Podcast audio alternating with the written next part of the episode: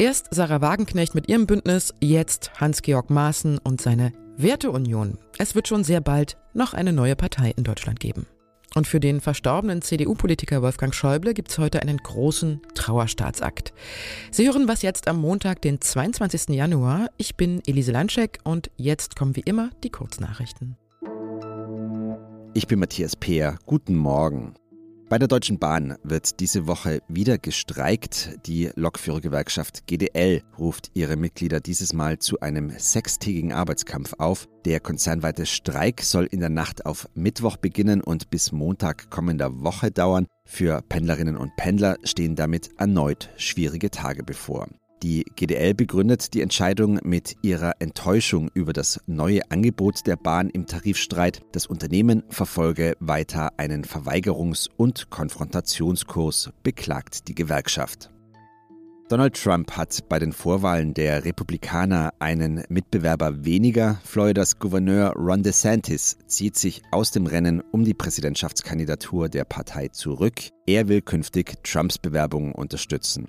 DeSantis kam bei der ersten Vorwahl in Iowa auf Platz 2, lag mit 30 Prozentpunkten Abstand aber deutlich hinter Trump. Dritte wurde die frühere US-Botschafterin bei den Vereinten Nationen Nikki Haley. Sie ist nun die einzige ernstzunehmende Herausforderin von Trump. Redaktionsschluss für diesen Podcast ist 5 Uhr. Es war ja am Ende keine Überraschung mehr. Eingeschlagen hat die Nachricht in der politischen Landschaft trotzdem. Hans-Georg Maaßen, ehemaliger Verfassungsschutzchef und noch CDU-Mitglied, will eine eigene Partei gründen, die Werteunion. Die Werteunion, die gibt's schon als Verein. Sie gilt als stramm rechts und ein paar ihrer Mitglieder waren im November bei dem Treffen mit Rechtsextremen dabei, von dem das Recherchenetzwerk Korrektiv ja berichtet hat. Bei einer Versammlung am Wochenende in Erfurt stimmten die Vereinsmitglieder über die Parteigründung ab. Dass wir eine derartige Zustimmung von weit über 90 Prozent erzielten, hat mich doch sehr überrascht und mich glücklich gemacht. Maaßen ist also erwartbarerweise happy, aber was bedeutet das für die nächsten Wahlen, wenn jetzt noch eine neue rechte Partei dazukommt? Unter anderem darüber spreche ich jetzt mit Anne Henig. Sie ist Leiterin der Zeit im Osten und ist gerade auf dem Bahnhof, deswegen kann es ein bisschen lauter werden. Hallo Anne. Hallo, grüß dich. Nochmal kurz zur Einordnung. Welche Werte sind denn das, die die Werteunion da als Partei vertreten will? Also die Werteunion wurde ja gegründet, weil man die CDU viel konservativer ausrichten wollte in Migrationsfragen, in ähm, so Sozialstaatsfragen. Da ging es diesen Mitgliedern darum zu zeigen, wir sind sozusagen rechter als Angela Merkel. Wir sind keine Partei der Mitte, sondern wir sind konservativ. Das war der ursprüngliche Impuls der Werteunion und ähm, ja, so gibt es sie bis heute, nur etwas radikaler, als es damals gedacht war. Bislang sind ja viele Mitglieder des Vereins Werteunion auch Mitglieder der CDU. Wie problematisch ist denn diese Parteigründung jetzt für die CDU? Also es kann sein, dass ich in einiger Zeit ganz blöd dastehe mit der Prognose, die ich habe, aber ich glaube nicht, dass die Werteunion ein relevanter Faktor in der Bundesrepublik werden wird, auch nicht in Thüringen. Denn sie ist am Ende nichts anderes als eine Partei rechts der CDU. Das Phänomen ist nur, dass es dort ja schon eine Partei gibt, die relativ viel Zuspruch bekommt, nämlich die AfD. Und viele andere, Bernd Lucke, Frauke Petri, Jörg Meuthen sind schon daran gescheitert, sozusagen eine Alternative zur Alternative für Deutschland zu schaffen. Und mir leuchtet nicht so richtig ein, warum das mit dieser Werteunion anders sein soll, was Leute an dieser Partei anziehen soll, statt dann einfach zum Beispiel die AfD zu wählen. Okay, also du glaubst nicht, dass CDU-Wähler abwandern und sich dann dieser Partei zuwenden? Naja, die abwanderungsbereiten CDU-Wähler sind, glaube ich, schon bei der AfD. Es kann sein, dass es die CDU noch mal um ein paar Prozentpunkte schwächt. Aber ich glaube nicht, dass diese Werteunion besonders relevant wird. Mhm. Interessant werden ja die demnächst anstehenden Landtagswahlen in Sachsen, Brandenburg und Thüringen. Die Werteunion hat ja ganz deutlich gesagt, dass sie auch mit der AfD koalieren würde, die ja in allen drei Bundesländern stärkste Kraft zurzeit ist. Ist die Werteunion jetzt Steigbügelhalter der AfD oder nimmt sie ihnen die Stimmen weg? Also ich glaube, sie kann schon zur Splitterung des rechten äh, Randes äh, beitragen. Also sie kann der AfD ein paar Stimmen wegnehmen. Besonders brisant wäre es natürlich, das will ich auch nicht ausschließen, dass beispielsweise die AfD stärkste Kraft wird.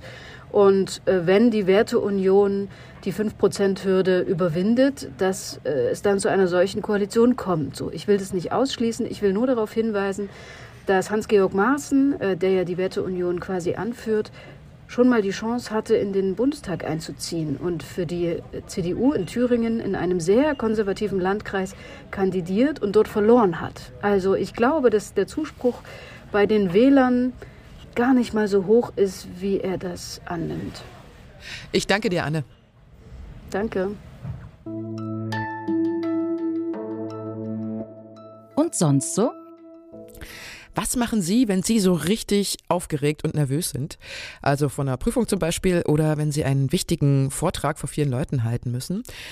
Ich habe mal im Netz geguckt, da gibt's eine Menge Tipps. Atemübungen zum Beispiel, die 4-7-8-Regel. Vier Sekunden einatmen, sieben Sekunden Luft anhalten, acht Sekunden ausatmen. Mir wird da ja ehrlich gesagt immer schwindlig. Bewegung ist auch immer gut und Power Posing, also selbstbewusst breitbeinig hinstellen, gerader Rücken, Kinn hoch, das suggeriert nämlich dem Gehirn, dass man alles im Griff hat. Mein letztes Mal, wo ich nervös war, das war am letzten Donnerstag, wo ich den Videopodcast von Was jetzt moderiert habe, so mit Kamera und allem drum und dran und eben live auch noch. Und was mir da geholfen hat, das war vorher mir die besten Pannen und Versprecher bei der Tagesschau anzugucken. Die gibt's nämlich gesammelt im Netz.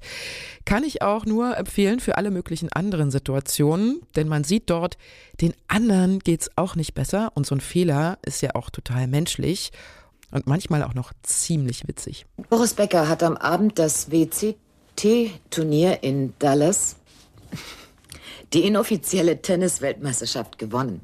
Sollten diese die geistige Zurechnungsfähigkeit des 85-Jährigen, die Unzurechnungsfähigkeit des 5, die Zurechnungsfähigkeit, pardon. Der Richter kein gefährlicher Eingriff in den Straßenverkehr, sondern allerhöchstens eine Ordnungswidrigkeit. Verzeihung, meine Damen und Herren. Er hatte fast alle der wichtigsten politischen Ämter inne, die man so haben kann, manche sogar mehrmals. Bundesinnenminister, Bundesfinanzminister, Bundestagspräsident, Chef des Bundeskanzleramts und er war Rekordverdächtiger 51 Jahre lang Mitglied des Bundestags. Genau, es geht um den CDU-Politiker Wolfgang Schäuble. Nur zum Bundeskanzler oder zum Bundespräsidenten hat es am Ende nicht gereicht. Am 26. Dezember 2023 ist er im Alter von 81 Jahren gestorben und der Deutsche Bundestag ehrt Wolfgang Schäuble heute mit einem großen Staatsakt.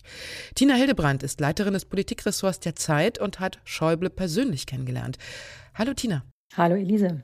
Wo hast du denn Schäuble getroffen und wie hast du ihn so erlebt? Na, ich habe ihn immer mal wieder getroffen, seit Mitte der 90er Jahre, eigentlich in allen möglichen Ämtern als Innenminister, Finanzminister, ganz intensiv, als er Parteivorsitzender war. Da gab es ja die Spendenaffäre. Da, die Älteren erinnern sich noch dran, der Kanzler Helmut Kohl hatte schwarze Kassen angelegt. Und er war ja so ein Typ, der konnte gestandene Leute wirklich durch Blicke und Gesten schrumpfen und in Angst versetzen. Und ich habe ihn aber auch sehr, sehr persönlich und liebenswürdig erlebt. Und ich kann mich erinnern, es gab mal einen Hintergrundkreis und da sagte er auf eine Frage, Sie können sich nicht vorstellen, was es heißt, seit über 20 Jahren im Rollstuhl zu sitzen. Und das war ein Satz, über den ich sehr nachgedacht habe. Und ich habe dann gedacht, stimmt, das kann ich mir nicht vorstellen. Das können sich viele andere sich ja auch nicht vorstellen, aber ich würde ihn gerne mal fragen. Und dann habe ich allen meinen Mut zusammengenommen und ihn gefragt, ob er denn darüber mal sprechen würde. Und das hat er tatsächlich gemacht. Naja, und da haben wir uns natürlich schon dann nochmal auf eine andere Art kennengelernt. Er war eine geistige Instanz in Deutschland, schreibst du in deinem Artikel über Schäuble. Was macht ihn zu so einem großen Staatsmann? Naja, das war diese Mischung aus Erfahrung. Er war einfach sehr, sehr lange da. Er hat eben in ganz entscheidenden Ämtern auch die Republik geprägt. Er hat ja den Einheitsvertrag mitverhandelt. Er war als Innenminister im Amt, als es um die Debatte ging, ähm, darf, dürfte man ein Flugzeug abschießen, wenn, das war nach 9-11, wenn ein Flugzeug als, ähm, als Bombe eingesetzt wird. Es war auch ein hohes Maß an Wissen, einfach an Erfahrung. Er war ja auch international unterwegs. Also er hat mit allen Großen der Welt zusammengesessen und er hat dann einfach auch einen wahnsinnig langen Zeitraum Zeitraum überblickt, den er beurteilen konnte. Er stand aber auch mal in der Kritik, also wegen der Verhandlungen, die du gerade schon erwähnt hast, um den Einigungsvertrag zwischen BRD und DDR 1990, wegen der CDU-Spendenaffäre im Jahr 2000 oder wegen seines Verhaltens während der Eurokrise. Was war Schäubles Achillesferse? Wo hat er dann doch mal Fehler gemacht?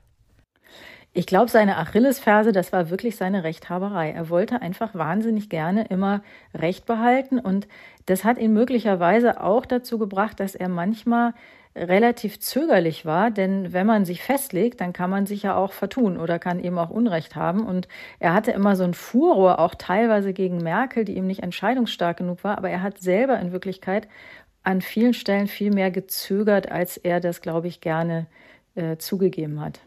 Mhm. Ich danke dir, lieber Tina. Danke, Elise. Ganz schön viel CDU war das heute in dieser Was jetzt morgen Folge. In unserem Update heute Nachmittag hören Sie auch noch einiges von anderen Themen. Unsere Mailadresse ist, Sie kennen sie wahrscheinlich schon auswendig, wasjetzt.zeit.de. Ich bin Elise Landscheck, kommen Sie gut durch diese Woche. Warst ja gestern auch bei Karen Mioska in der Sendung, ne? Warst du da aufgeregt? Ja, klar. Fernsehen hat ja immer viel mehr Publikum auch als, als eine Zeitung, deswegen war ich schon aufgeregt.